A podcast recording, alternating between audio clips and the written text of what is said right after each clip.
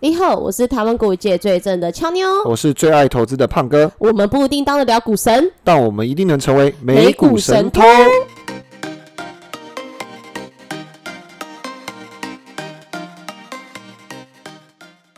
现在时间四月二十八号晚上八点半，又到了星期二美股神偷的时间。今天是星期四哦，已经星期四了。没错，明天是 Happy Friday。然后我刚刚在想着要恭喜大家，然后也。祝福大家那个所有辛苦的劳工们，下周一可以让自己犒赏一下。真的，其实礼拜日是才是五一劳动节，只是礼拜一补假啦，对，所以还是可以连休五六六日一。对，所以全天下的劳工辛苦啦，劳动节来了，我们是劳工啊。对对对，我晚上还是免费的劳工。哎呦，为什么为什么为什么劳动节不是在礼拜二？我们是自工，我们是自工，我们是自工，我们是自工，对，不是劳工。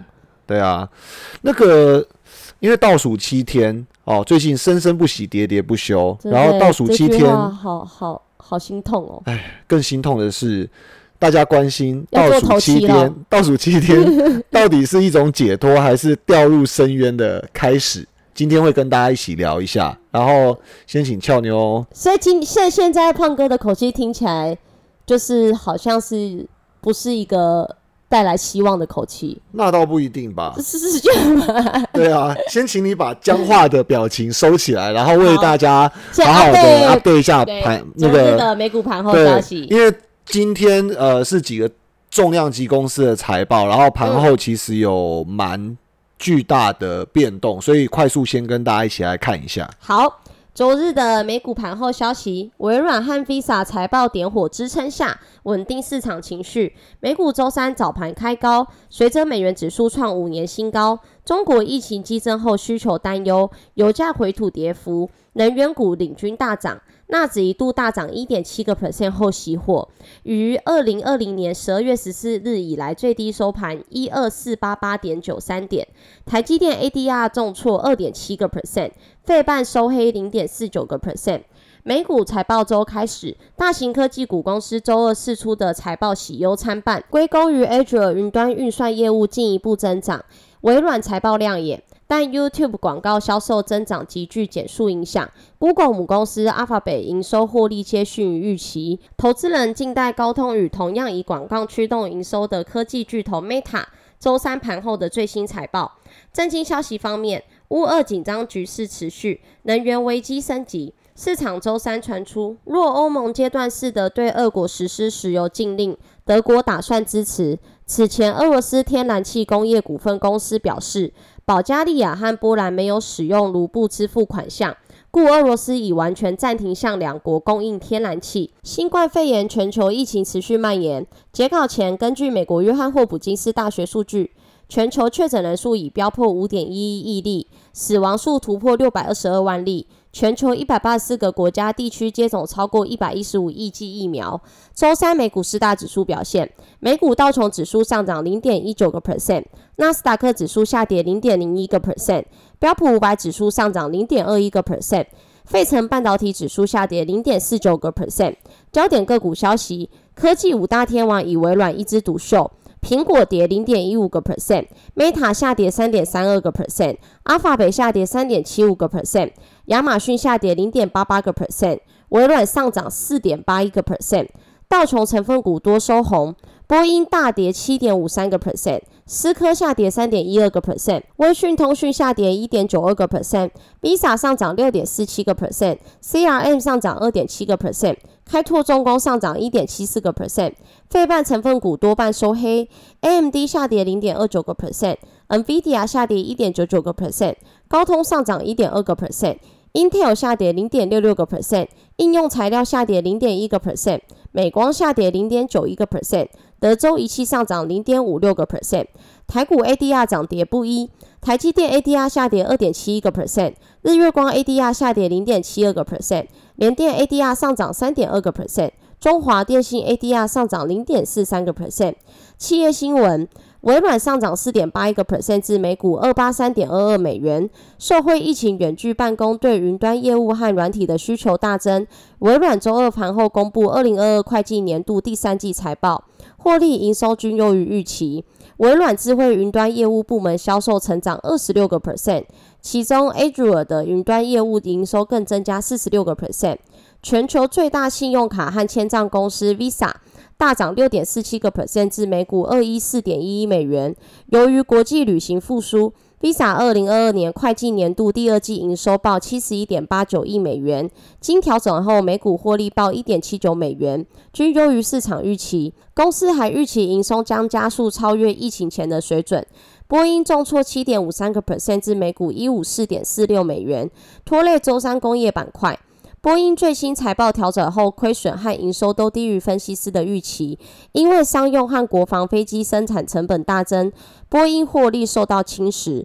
通用汽车上涨一点六三个 percent 至每股三十八点六六美元，第一季营收年升十一个 percent 至三五九点八亿美元，低于预期。调整后每股纯益二点零九美元，优于预期。该公司看到车用晶片荒逐渐缓解，故仍然维持对全年的财测不变。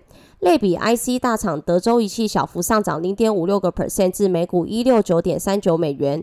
德州仪器二零二二年会计年度第一季每股纯益为二点三五美元，营收成长十四个 percent 至四十九亿美元，优于市场预期。但由于中国疫情封锁措施、客户停产或减产拖累，德州仪器财测展望不佳。市场传出超越肉类的植物肉汉堡将成为麦当劳菜单上的永久产品，此消息激励超越肉类，美股代号 BYND，盘中一度喷涨二十一个 percent。而后麦当劳回应此消息错误，超越肉类尾盘回吐部分涨幅，收红七点五七个 percent 至每股三十八点二二美元。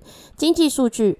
美国三月批发库存月增率初值报二点三个 percent，预期一点五个 percent，前值二点五个 percent。美国三月零售库存月增率初值报两个 percent，预期一点四个 percent，前值一点一个 percent。美国三月继承屋签约销售指数月增率预期负一点七个 percent，前值负四点一个 percent。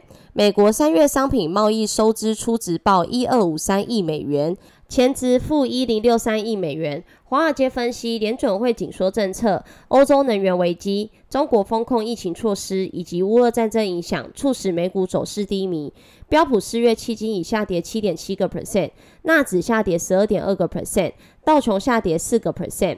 股票投资组合经理提到，三个多月前，期货市场定价在二零二二年全年只有三至四次升息，现在市场预期联邦基金政策利率年底将来到约二点七个 percent，因此这是联准会全年紧缩政策的显著强化，这也是波动性加剧的主要原因之一。分析师建议投资人为短期内更多的市场波动做好准备。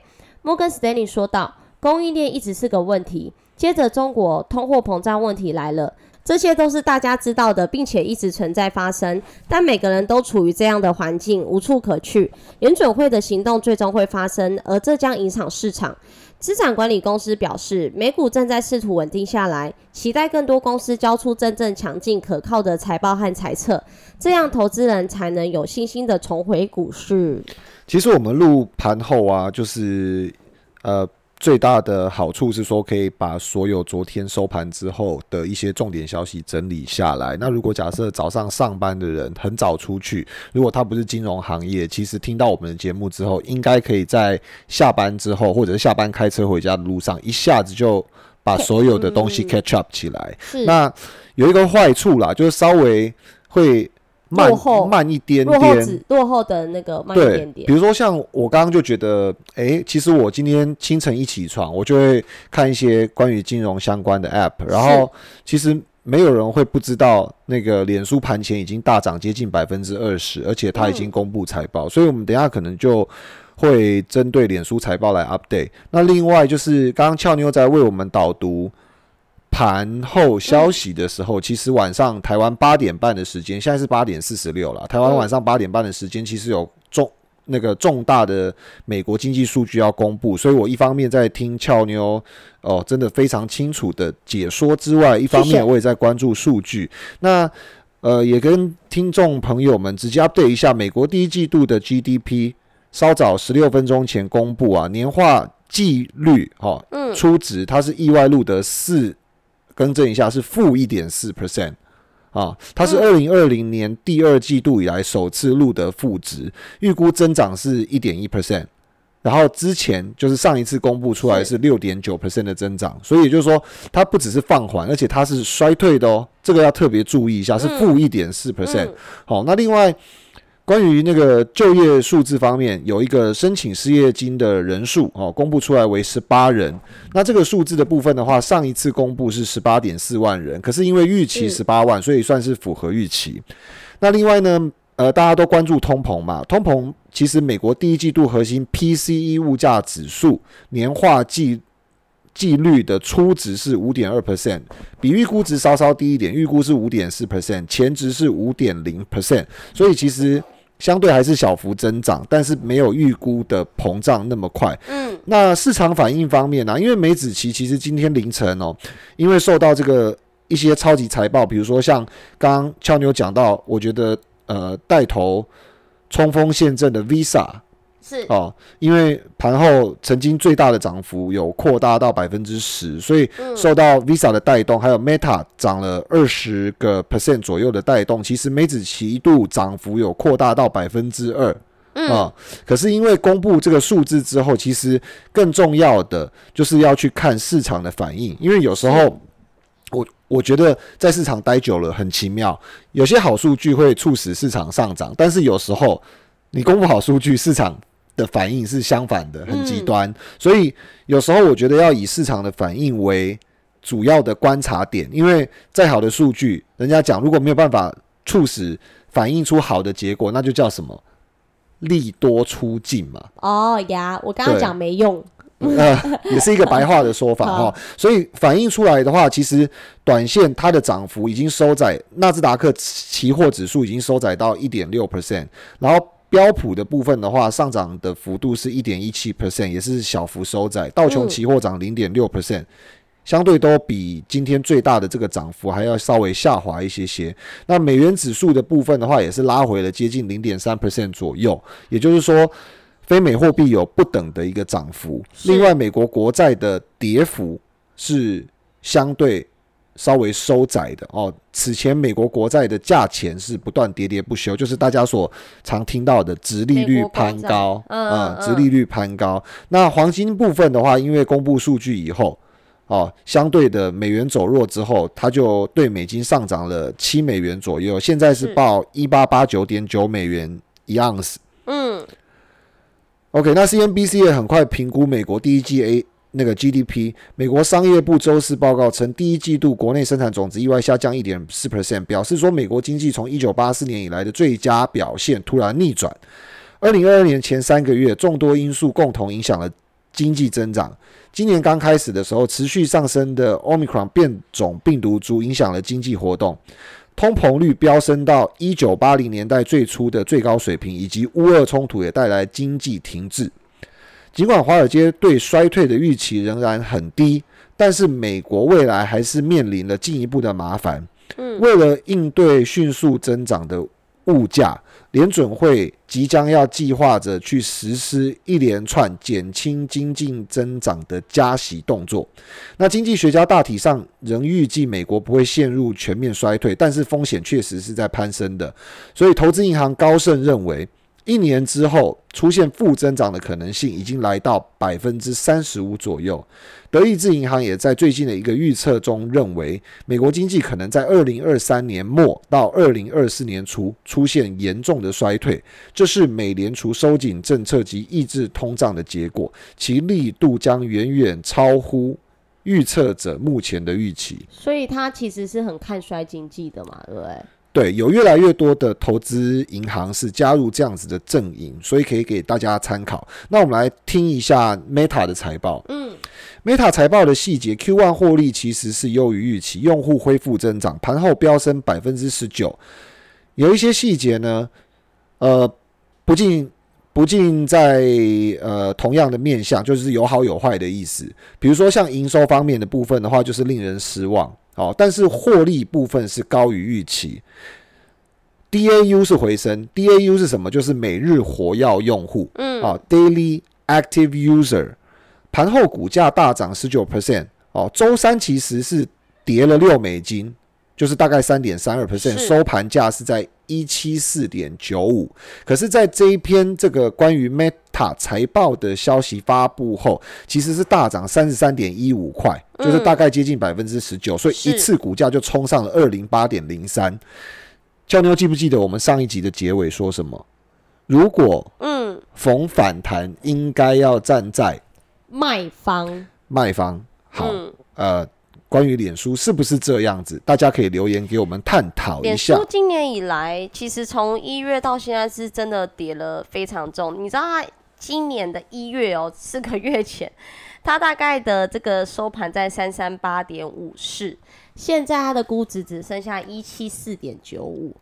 对，所以所以其实呃，之前呃，这个金融圈的朋友们常讲一句话。下跌五十 percent，它已经下跌五十 percent 了，要用一倍的力气，就是一百 percent 才能够涨回来。这是简单的数学题，但是很容易成为投资者的盲点。我没有抑制风险，让我的一百万变成五十万之后，嗯，我要一百 percent 才能涨回去，是涨回一百万，涨回一百万，没错，就是只是没有赔。谢谢你残忍的解说，嗯嗯，所以。所以，如果你现在听到这里，回想一下你人生的投资最佳绩效，嗯，如果从来没有发生过任何一个一百 percent 的单笔投资绩效，是。你应该要好好的思考，目前的投资策略是不是没有两年前大傻币的时候想象来的这么的。乐观这么的健全，那现在开始调整，胖哥保证绝对不晚，真的不晚，绝对不晚。好，那我们再把数据看完。其实它营收的部分的话是介于二百八十亿到三百亿美元。那根据研调机构 Refinitiv 的调查，哦，大概是估计在三百零六亿美金，所以算是呃。符合预期是。那 Meta 在新闻稿中有表示，猜测延续第一季的趋势，包括与乌俄战争同步的营收增长疲弱。诶，社群媒体跟乌俄战争会有直接的影响吗？感觉没有啊。为什么社群媒体跟乌俄战争没有影响吧？他说导致他疲弱。好，Meta 财务长。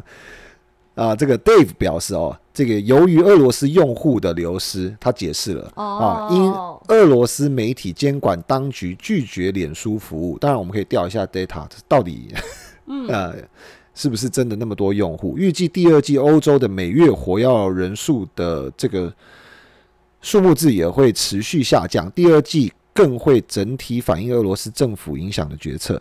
那我们看第一季截至三月三十一号为止财报关键数据 versus。分析师的预期，脸书每股的 EPS 来到二点七二美金，啊，预估值是二点五六，嗯，营收年增百分之七，其实这个增速不是很快，好，来到二七九点一亿的美金，啊，versus 二八二亿美美元，好，表示说原本这个 Refinitiv 调查出来的这个预估值其实比。公布出来的稍稍来的高了一些，嗯，哦，它少了差不多两亿多。那呃，DAU 就是我刚刚讲的每日活跃用数用户数，它是十九点六亿。哦，那 Street Account 就是另外一家研调机构预估，啊，分析师预估是十九点五亿，所以这个数字。是呃，媒体表示带动脸书股价增长的原因，嗯啊，但是我觉得更多的原因可能是因为数字不太差，而股价之前跌了一个很大的波段。但是刚刚大家听到这个十六十九点六亿跟十九点五亿，嗯的这个 DAU 就是 Daily Active Users，其实。好像没有多很多嘛，没有差很多，没有差很多嘛，对对，所以它应该不是一个可以说服投资者说哇，下一季继续涨，然后或者是天天七趴八趴九趴，好，然后我们再看那个每月活跃 MAU 哈，就是 Monthly Active Users 二十九点四亿，哦，这个就比预估值还要差喽。Street Street Account 公布是二十九点七亿，所以其实它还比这个预估值还要少了零点三亿。对，嗯，那每位用户营收均值这个非常可爱，因为脸书上市的时候约约莫是呃八年前九年前的样子。其实我就非常关注这一间公司，很多人诟病它就是没办法。带来营收。那现在之前之前那个胖哥就有跟我分享啊，就是一直觉得脸书赚钱是从哪来？对，但是脸书事实证明，就是说它能够呃带来非常庞大的广告收入。可是我们来看一下它的这个每位用户的营收均值，因为现在业务板块其实随着这八九年的发展，其实拓展的非常呃多的面向。嗯，好，它这一次的话，每一个人贡献的平均是九点五四美金。哦，Street Account 调查分析师预估哦是九点五美金，所以每一个人就是说你啊我啊，哎，我其实没登脸书很好好好一个礼拜。呃，胖哥。胖哥不太用社交媒体，就是每次我那个那个请假出去玩的时候，我还都会跟胖哥分享。那我都然后想说，哎，胖哥好像都没有看到我的 IG 现实动态。我要澄清一下，我会，但是可能我会真的不会。可是我会晚三天或四天，因为我你知道二十四小时，脸书现实动态只有二十四小时哦，是，所以三天是什么？三乘二十是七十二个小时，就已经没有那个动态。IG 呢？我是 I G 的动态啊，I G 也是二十四小时你是用脸书不用 I G？我都用啊，I G 也是二十四小时。哦，I G 也是二十四小时。对，可是我不会上传脸书，脸书我现实动态哦。我知道了，没有没有没有，因为有时候，哎，我是年轻人，我告诉你，嗯，我非常了解这个现实动态的学问。是啊，你说，你今天 po 了一篇晚上的喝酒文，对，明天早上再 po 一个早餐文，它会直接把你连续性的这个带出来。所以他会持续跑到最前面，让你的朋友看到，是不是这样子？没有啊，你只要一发文，你就他就跑在最前面啊，因为你看完之后，他就会消失啊。所以以胖哥的使用习惯，我三天五天才会登一次，我还是能够看到你。但是你前天发生的事情，可能是被今天的事情所让我。带动。那请问你在看我吃早餐的时候，你会知道我之前一晚在喝酒吗？哎，会，会参与到我人生每大小事啊。因为它会有一个一格一格一格，我会从第一格开始看。就可以好像看到一个人死亡之后，他的哦，你说连续看对连续片段，你要连续看，你不要立马看到这个，等下又看到下一个会有片段，不用不用断片，我们的我们的关系没有那么好。OK OK，了解了解，所以我不是你的挚友。呃，哦，好好跳过跳过 跳过，jump。OK，继续。好，那呃，所以也就是说，看起来你是有贡献九点五块美金，九点五十块美金。我超级在用 IG 的，没有啊，不用脸书，你没有在，可是你没有付他钱啊。啊，IG 哦，啊，我帮他打广告啊。你帮他打广告吗？我就一直用，人家就会觉得，嗯，IG 真是很好用，而且 IG 都是正妹的在那边发照片。所以想要促使用 IG，IG 的用户就会一直增加。OK，难怪 Meta 会重挫。Meta 上回二月公布第四季财报后，股价重挫二十六 percent，因为当时 DAU 首次出现下降。今日公布的第一季财报啊，DAU 从一点九三亿人小幅反弹至一。呃，一点九六亿，啊，他这边数字有点写错了啊，不应不应该照着稿念。他啊，他意思是说，从十九点三亿小幅反弹至十九点六亿，也就是多了零点三亿的意思。那计算周三盘后的涨幅，Meta 迄今股价仍大跌，就像俏妞刚刚讲的一样，从三百多块跌到今天七十四。哎，如果盘前涨十八趴的话。大概现在大概涨十四趴，大概就到一百九十八，接近两百块。对，所以我们还是要分享一个简单数学题：一百如果变到五十，五十要变回一百，五十趴的跌幅。如果今天你看到盘前大涨二十趴，千万不要高兴，因为涨二十趴，小姐。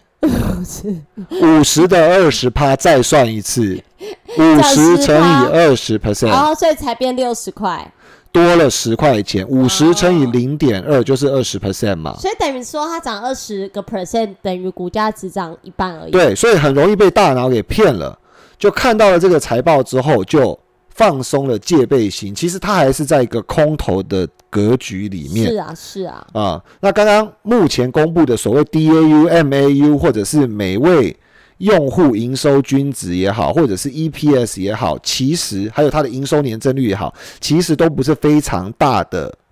嗯，突破是。当然，我们这样讲有一点结果论，太断章取义，因为没有谈到经营面。可是数字会说话，嗯，数字会说话。嗯，要让这么大的企业能够一下子把营收从这个现在的规模啊，两百多亿往啊，对不起，三百多亿往三百五十往四百迈进，那绝对不是一件非常简单的事情啊，所以。呃，根据这个撰稿人写到，就算计入周三盘后的涨幅，Meta 迄今股价仍大跌，好，所以反弹应该要出场，反弹应该要出场，站在卖方哦。当然不是一次卖，或许你可以分批卖，分批减码，分批减少亏损，绝对对接下来的操作握有一些现金会非常有帮助。是，那大涨十九点一 percent 啊，就创有史以来第二高的单日涨幅。以及二零一三年七月以来最大的单日涨幅，啊，嗯，那讲了一样的话。嗯，对我也不知道 他写的，反正就是创了二零一七年以来最大单日啊。他的意思是说历史以来第二大单日，对对对啊。然后二零一三以来最大的是啊，我又讲了一次。OK，没关系。好，那细节的部分，关于脸书、Instagram 跟 WhatsApp 在第一季营收仍占比高达百分之九十七点五 percent，也就是意味着剩余的六点九五亿的美元营收才是来自于负责元宇宙业务的 Reality Labs 的部门，所以。六点九五亿有没有办法直接跑到五十亿、一百亿，具有影响力的成长数字，才是接下来脸书 Meta 它所要去面临的挑战。因为它的营收规模是三百亿的大象，所以如果假设它要往四百、五百亿迈进，可以把原本的三大业务脸书、Instagram 还有 WhatsApp 持续的成长。也可以把剩余低位接的六点九五亿来自于元宇宙部门的数字大幅拉高哦，这个是脸书接下来的课题。那有一个数字大家一定要关注，嗯，三大 App 的业务是纯益是年减十三 percent 哦，三大。他旗下他的那个对纯益哦，不是收入是纯益哦，也就是说，因为刚刚有公布几些数字嘛，就是九十七点五 percent，也就是三百多亿，有两百九十几亿都是来自于脸书、Instagram 跟 WhatsApp 这三个 App 的业务。是。那纯益的部分的话，意思是说，如果假设它是三百亿，去年可以赚一百亿，嗯，今年就少了多少？十三个 percent，嗯，所以就只有八十七亿。左右。OK，所以这一个大家要去解读到。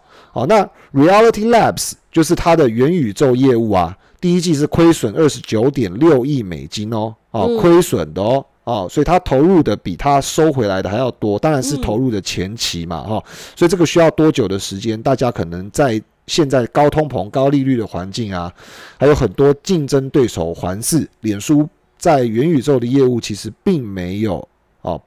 绝对的领先地位，这个大家要知道。那 OK，所以呃，撰稿人有提到，二零二一年同期十八点三亿美金的部分的亏损。其实到了今年第一季来，它是持续扩大的，好，就原本亏十八点三亿，然后现在亏到二十九点六亿。那 Meta 有什么打算呢？他打算今年支出费用的总额预期要下调到八百七十到九百二十亿之间。之前是说他要投资九百亿到九百五十亿，所以这一点我觉得。听起来不错，嗯，因为有风险意识，现在的环境变化很大，那大多数增加的费用都是因为三大 App 的这个业务所驱动，所以就是像俏妞这样子的这个用户，觉得自己有在贡献，用户对，有在自以为有在贡献营收，其实都是在使用免费的平台，并没有做出任何的实质的金额贡献。不要指桑骂槐，哎，是直接攻击。OK。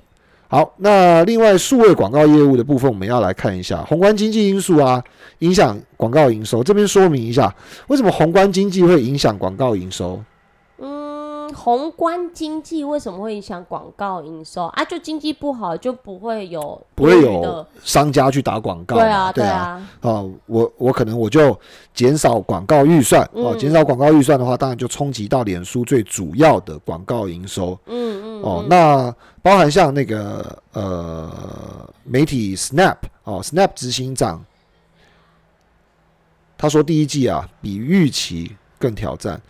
乌俄战争之后，很多广告商暂停投放广告，然后 Google 旗下像 YouTube 影音平台，第一季只有增长十四 percent，俏妞有刚刚有提到嘛？哦，远低于预期的二十五 percent，这是分析师估出来的数字。所以，呃，数位广告其实可能受到通膨跟苹果更有隐私的政策冲击，哦，导致于 Meta 财务长先前估计的数字有所萎缩。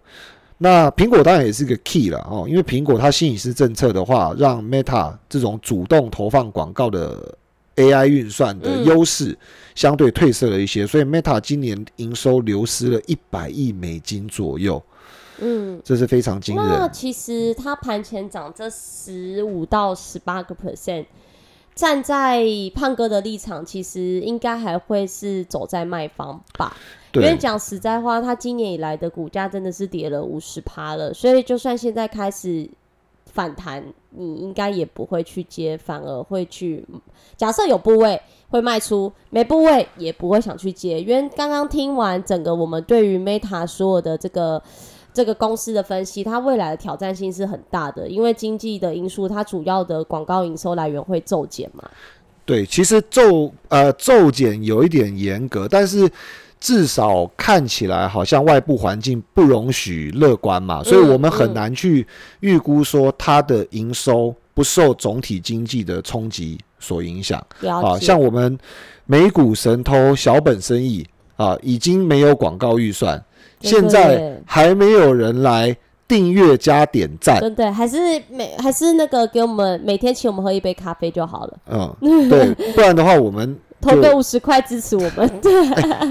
真的，真的，真的，一天五十块，好，我跟胖哥共喝一杯就好。对，所以呃，其实大家受到影响的状况下，我没有闲余的资产去投资自己的本业，相对来讲，就让这些社群媒体或者是广告商的业务受到打击。所以之后，其实在经营面是不乐观，在货币供给面，因为联准会即将要升息，对，所以经营成本也会受到一定的挑战。然后，美国的工资的增长。嗯，其实让企业都必须要付出更大的薪资，这个我们在前几集的节目好像都有提到，一起探讨过。然后另外，我觉得针对这些媒体啊巨头哈，就是有呃一个可以关注的叫数位市场法，这个是欧洲的法案。好，就是因为它这个呼声是越来越大，就是说它的监管环境可能会越来越改变。当然，最终这个欧洲那个最终。的这个数位市场法其实还没有完全公开，但是总体上来讲符合预期，所以监管的环境就会是越来越严格。那当然，你说完全真的只是为了监管用户隐私或者是用户安全等等的，其实我觉得也不然，因为各国的经济都受到了挑战，然后大家无疑也要为了自己的经济做打拼、做修法嘛，对不对？所以这个东西其实会造成变相的。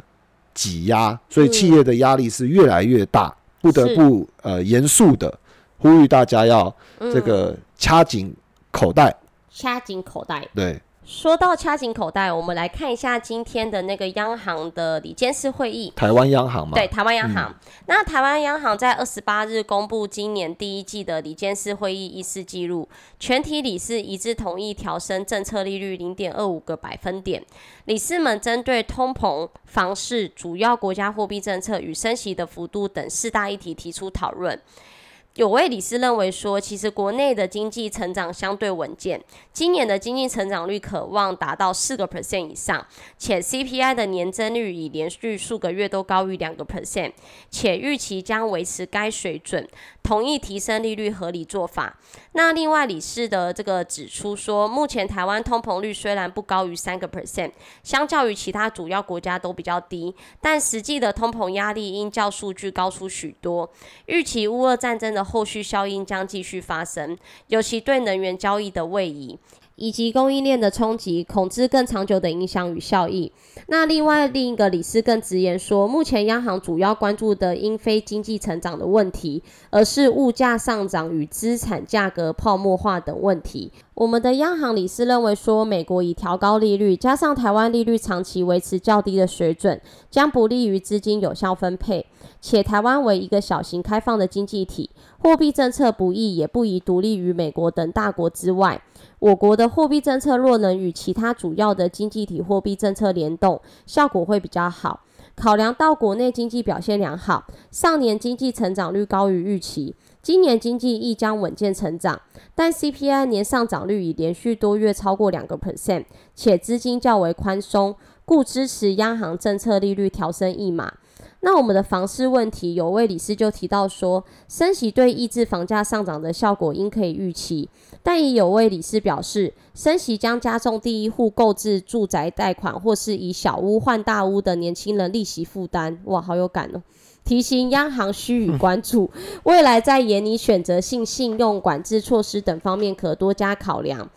呃，李斯也指出说，上年第四季房价涨幅甚高，近一年多来民众房价上涨预期已经确立。而由于利率维持低水准已经很长的时间，不仅诱惑投机客进场炒作，首次购物者亦为保值，抢在房价高点时进场购物，形成恶性循环。认为低利率状态越久，将加剧恶性循环。另有理事指出，升息一码其实对房价的抑制效果并不大，主要在于宣示效果。尽管央行适度选择性信用管制措施有一些成效，但近年国内房价屡创新高，形成房价上涨预期的氛围。考量当前经济金融情势，支持调高政策利率一码。有位理事指出。当前虽是升息的时机，但偏向本年六月理事会议再行升息，或本次先升半码。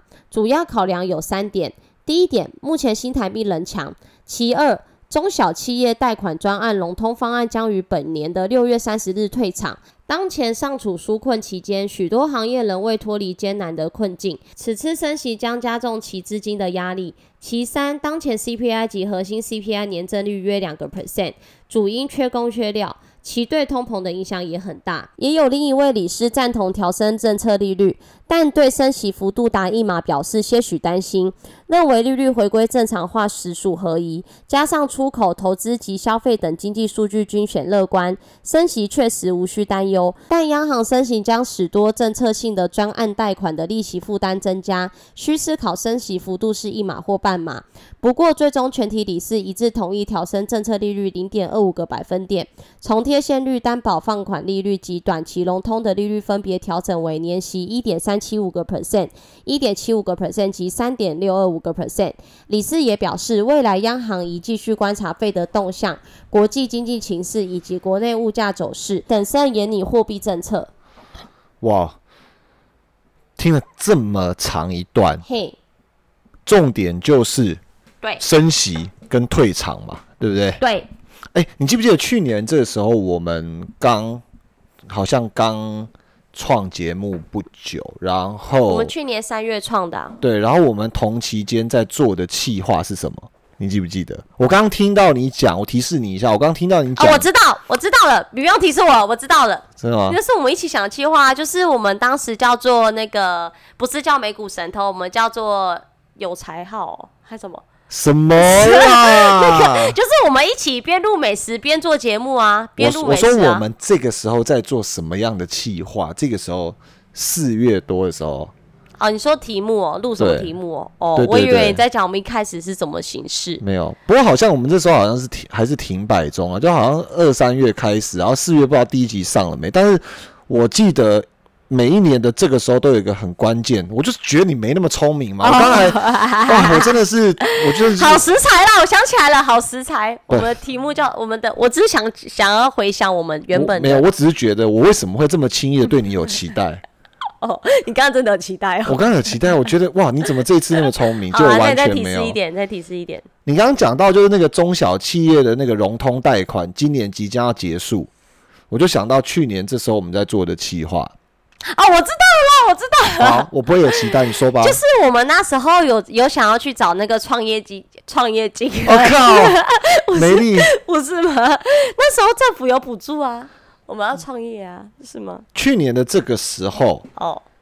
因为五月爆发疫情嘛，嗯，因为现在快五月爆发疫情嘛，所以疫情很严峻，所以政府他就做了一些企业融通贷款，补贴那些企业可以用很低的利率拿到贷款去度过他们难关，尤其是像比如说观光旅行业等等等等。对啊。然后因为进入五月之后，其实又是一个叫做每年度的报税季节，所以我们就做了一个。综合所得税如何报税？哎，还分上下两集耶。对对对对，民众民不是听众，偷友们可以回听。那这次的这个报税季有延到六月底啦，因为你的智能真的。哎，我们因为我们做了很多事，我们的默契真的。因为我们做了很多事。好，我不应该对你有期待，所以 OK，所以呃，刚刚所听到的重点很简单，就是为什么我们今天想要一起来聊一下，说 OK 那。台湾在升息的路上，台湾在退场的路上，所以生活是越变越有挑战性嘛？所以越辛苦。我这样讲太绕了吧？对，就是很辛苦呗，就是很辛苦啊，对，就很辛苦啊。挑战好像是一个正面的。而且去年五月疫情爆发，今年还不到五月就放手让确诊数字爆到共存，根本今天都今天都已经一万一千人了，而且。我自己做一个简单的试算，因为最近柯 P 跟陈时中在吵架，你有看到那个新闻吗？柯 P N，柯 P 跟陈时中就卫生部卫卫生部长。OK，我知道，我知道啊。我你知道他们吵什么吗？就是他觉得政策不同调啊。no no no，我在讲的是柯 P 说台北日确诊人数会到五十万，对。陈时中觉得鬼扯，陈时中觉得为什么觉得台台北或台湾会？创世界新高，可是其实说真的啊，即使到五十万来讲，其实不是世界新高的数字，因为美国什么一百多万人都有嘛，可是他们人口总数多，对啊，所以陈松他的意思，所谓创世界新高，他的意思是说比例，对。那我们讲一个概念，南韩的人口大约是五千多万人，嗯，为什么我估说有可能真的每日确诊？我自己做的简单。简简单版的试算，就是说，我们的人每日确诊人数真的有可能上十万、上二十万，因为韩国是五千多万人口，对，它的土地土地面积比我们大两倍以上，好吃吗？土地好，尊重尊重，它它土它土地面面积比我们大，哎，真的很像土地面积。比我们大两倍以上嘛，是，那也就是说。他们的五千万人口跟台湾两千三百万人口，密集度人口密集度嘞，有默契了吧？啊，所以台北的密集度又是整个全台湾人口密集度更高的嘛？那我们就来看一下韩国的数字，就可以思考看看台北是不是有可能至少对至少到哪里？那我觉得大家也要做好一个心理准备，千万不要觉得我们在制造恐慌或释放压力，就是就是很平常心的去参考。客观呐，我们我跟俏妞已经有。非亲密接触的朋友，确确诊之后感染了一缸子的家人，然后他们正要出关，他们已经痊愈了，已经痊愈了。当然也看到了很多的遗憾。你要讲快一点，什么？我跟你亲密接触，我说非亲密，OK OK OK。所以，哎，回到回到重点上，就是台湾是两千三百万人口，人口密集度比较高。那韩国的高峰，你有概念吗？日确诊人数是多少人？好像是几万人吧？No。哦，是六十几万。你是说他现在平均的日最高峰哦，最高峰。那韩国最近准备在解封的路上嘛，对不对？那你知道他所谓压下来了，他每日的确诊人数当今是多少吗？四五十吧？没有没有，是十几哦，十几哦哦哦。好，所以所以人口大概是我们两倍多。嗯，他的高峰是六十万，所谓要解封是日。日确诊还十万就就可以谈及解封了，所以也就是说，全世界都经历一个爆发的高峰期，然后爆发完了之后，再回归，再回归才会走到那个全面共存开放、共存开放的那个阶段。那台湾现在还没有，它是倍倍增的那种感觉，还没有到高峰啦。你说前几天从从从从几千四五千到现在一万，也听也听起来还没有到。上涨速度这么快啦？对，就那个位阶还很低啦。那大家也不要觉得这有什么，就是以后搞不好这个数字也不一定会公布，不是那么那个需要公布了。那我就想到说，我们去年这时候在讲缴税，然后那个时候缴税的政策，就是因为五月那时候台湾第一次疫情爆发，对，所以。呃，综合所得税原本是预定五月三十号以前一定要对，三十一号以前一定要诚实申报。嗯，那延后了一个月。那今天有一个好消息要带给大家，是，因为我们都是纳税人，今年又有福音啦，要六月底以前，没错，再去申报就可以了。所以大家就可以把口袋里面的钱妥善的。运用，或者是如果假设之前紧张说我的股票现在的价钱不好啊，准备要砍股票来缴税的人，就可以相对的有一些时间，或者是一些我们呃做生意呃创业的听众朋友们，就是可以呃稍微去关注一下政策。但是好，我们来聊一下今天的主议题。所以下礼拜三，美国看起来升息在即嘛，所以是升定了。那升定了之后。到底是解脱，还是另外一个漩涡的开始？我认为是另外一个漩涡的开始，因为还因为不只会升下礼拜这一次啊，看起来到年底前都还会有四到五次的升息的升息的机会。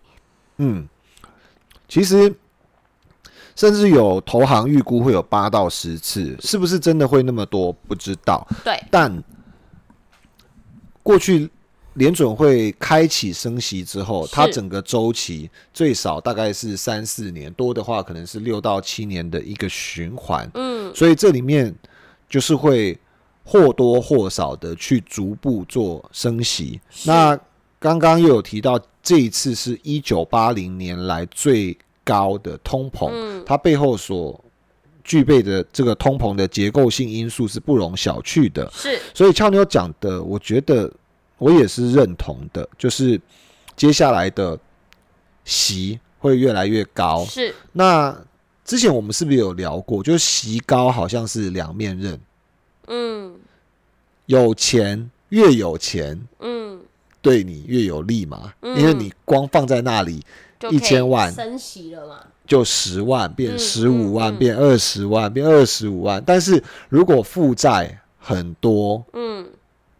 相对的就变相不利。是，超你有没有想过，如果假设有一个班级里面有一个呃比较末段班的学生，嗯，放牛班，呃，没有，我说一个班级里面一个班级，嗯，就是末段班的学生，就是就是他考试考的平常都是比较差，嗯，然后呢，有一个严格的老师说。我下礼拜三要出一个史上最难的考卷。嗯，如果你来预估这个学生，你觉得他会突然就解脱了，考得非常好，逆天增长，就跟就一样啊，还是一样，是一样还是更烂？他都已经，他都原本简单都不会写了，更难的应该是更烂吧？对，我觉得这个就是可以去用来。分类我们现在所投资的公司，因为投资的股票背后代表的是公司，这个是美股神偷一直强调的观点。对对，也是我们一直以来秉秉持投资的原则。那投资的是公司，就跟我们刚刚的举例一样，如果假设他本来就是考试考的比较差的学生，对，我去赌他会考好，是这个学生的错，还是我的错？你的错，你世人不清。好，就是我的错。嗯，那我们刚刚有讲说升息会对某一些族群，这个就是他给大家带来福音啦。升息之前大家都慌张，因为不明确，而且也是呃近期以来最强劲、最鹰派的升息。对，那很多人慌张之下就会有预先动作嘛，预期心理。对，所以好的也跌，坏的也跌。可是我们要讲。一样的举例，俏妞。那另外一个题目来了。嗯，如果第一名的学生是遇到了这个同一个老师，说我下礼拜三开始要出一个更难的试卷。嗯，你觉得他会考的更烂呢？考的更烂？对。那如果假设相对在班级里面，你觉得他还是会是那个第一名，还是会突然掉到最后一名去？还是会第一名啊，因为大家都是遇到同样的困境啊，都是一起变烂。对。好，所以这个时候呢，如果假设外部哦，比如说所有的老师、主任、家长开了一个赌局，说我们今天要来赌，嗯，这个班级谁是第一名，谁是第二名，那你会把你的钱压在那个原本就很烂的，我会压在，你会压在原本就第一名的身上。嗯，好了，所以大家可以把这个举例想象到股票市场上，现在。面临到一个很不确定的环境，因为大家告诉你说要有一个很难的环境、很难的试卷，嗯，然后要升息、有通膨、有打仗，然后有各种塞港、缺柜、缺原物料的这种状况发生，嗯，所以所有的股票先杀了一波，对，那我应该赶快投那个跌比较多的，因为比较便宜，从。三百块跌到三十块，嗯，因为比较便宜，嗯，还是要赶快趁反弹的时候，或者是趁数据公布完了之后，我要把我的股票调节到比较好的公司、比较大的公司，一定就是比较好、比较大的公司啊。嗯，所以，呃，前面在联准会升息前，胖哥认为。在走的叫做估值调整，估值调整就是因为这个比较难的环境即将要到来，对，所以大家可以把呃外围的老师家长想成市场上的资本，嗯，就是筹码，因为大家都普遍觉得局势会更困难，所以先抽离自己的资金，对，然后看看接下来的环境会怎么样，再来进行赌注。那好了，现在。环境的设定明确了，就是会升息，嗯，然后持续高通膨很长一段时间，原物料的缺货也可能不会改变，对，但是该撤离的资本，在好学生身上的压注也撤了，对，坏学生身上的压注也撤了，可是市场上的钱还是这么多，对，可能这里面有百分之三、百分之四会陆陆续续被联准会给抽走，因为要 taper 嘛。对不对？那联准会这次就会告诉我们，所以讲完了之后，大家重新拿回筹码，再次下注。对。那这么恶劣，还有俏妞刚刚讲到一个很重要的重点，之后是持续升啊，所以有两次、三次、四次、五次、六次嘛。对。对，所以大家就会去猜，那筹码会往好学生、好公司地方走，还是小公司，或者是前者？啊，都一定是前者嘛，所以，呃，饱受痛苦的大家也不要觉得不是零就是一，就是没有一定下礼拜三放榜之后就是漩涡或者是解脱。对，如果你的钱嗯还是持续一直在坏学生身上，是不愿意调节，嗯，那你就。你就当然这还是在漩涡里啊。其实，其实总结胖哥要跟那个偷友们想要提醒的，就是说，就是呃，不管下礼拜呃，或者是到年底之前，年总会升息，或这个市场投资环境越来越困难，这都是已经是既定的事实。那我们现在要把我们手上不管是卡住的部位，或是还有的资金，不应该去投真的下跌了。五六十趴的，反而应该是要往今年以来的好公司，或者是持续强势的标的里面去走啦。或者是呃呃，或者是可能有一些好公司，它已经经历过估值调整。嗯，是对吧？因为刚刚俏妞有讲到嘛，如果假设让他再读一次，老师原本出普通的试卷，那后来大家拿回筹码，因为这个考试规则要改变，所以让大家有一次拿回筹码的机会。对，那。老师说：“OK，我我泄题了。我告诉你们，我会出更难，而且只会越来越难。好了，你们来赌啦，重新下注。嗯，好，谁会考的比较好？嗯，那因为这是比较值，资金会重回股市嘛，所以可能有一些龙头的公司，它也是像俏妞讲的一样，跌了五十趴。是，那能不能买？可以，当然可以买啊。嗯，当然可以买啊。对啊，只是怎么的买法，是一次买还是分批买？”啊，但是嗯嗯。有些东西是不能买啊，是，所以还是要回归这个学生的本质啦。没错，如果他本身就已经是后段班了，你不管给他再简单的环，再再简单的试题或再困难的试题，他都不会带给你好的甜头。对，所以其实还是要回归到这个本身，在投资市场里，还是要回归到本身公司的体质。对，尤其在越来越艰难的环境下。对，像我们之前也有自我反省的一集，我跟俏妞的自我反省、投资反省，就是当。二零二零年全世界大傻币的时候，对，如果我们检视自己的绩效都是那种不太赚钱的投资绩效，嗯，好啦，那我们就是属于班上怎么样后段班后段班的学生。嗯，然后我突然觉得我在接下来的环境会越做越好，那就是一种不切实际的思是思考，所以我就应该其实不如。把资本拿回来，其实我不用追求一夕暴富，我可以先至少正面思考。虽然我赚的不多，但是我可以享受到的是节节升高的利息，因为央行要调节嘛。往乐观、往好处去想，我确定我可以拿到越来越多的利息，直到我看清楚局势，直到我的修为、我的投资的经验，或者是我阅读量啊，然后还有可能，比如说呃，对。选股的策略上有更精进，对，我在分批的重回市场上，绝对都比呃混乱的带着情绪，然后不确定的这个资本控制的状况，一直停留在市场上，就是追高杀低，还要来的好很多哦。所以呃，很公平的是，每个人都遇到一样的环境，不管是学生，不管是老师、家长。投资人，对，不管你是劳工或者是企业主，其实接下来的环境很简单，就是越来越难的。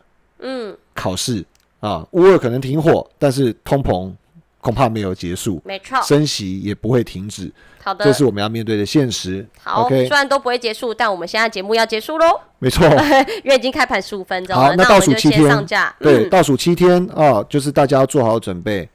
好，那再拜托那个给我们五星订阅加评论。我是俏妞，我是胖哥，我们下期见。投资一定有风险，股票投资有赚有赔，申购前应详阅公开说明书。本节目与所推荐分析之个别有价证券无不当之财务利益关系。本节目资料仅供参考，投资人应独立判断、审慎评估并自负投资风险。